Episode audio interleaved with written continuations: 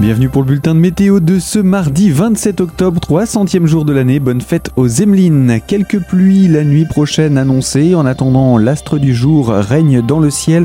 Quelques brumes qui ont eu un petit peu de mal à se dissiper ce mardi, qui favorisent donc les nuages bas et brouillards en matinée. Ils euh, peinent à se dissiper, mais cet après-midi, le soleil tente de belles percées, notamment sur le relief. Et euh, de plus, le ciel se couvre en soirée.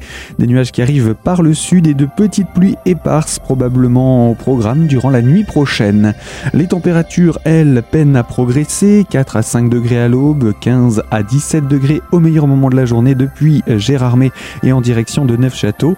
Pour ce qui est du vent, il est orienté au sud donc et souffle de manière faible, 15 à 20 km h La journée de demain, mercredi, est placée sous le signe d'un temps plus incertain avec des pluies a priori fréquentes en cours d'après-midi.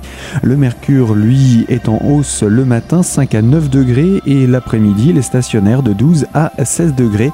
L'astre du jour devrait ensuite reprendre petit à petit les rênes du ciel sous des températures qui baissent particulièrement à l'aube.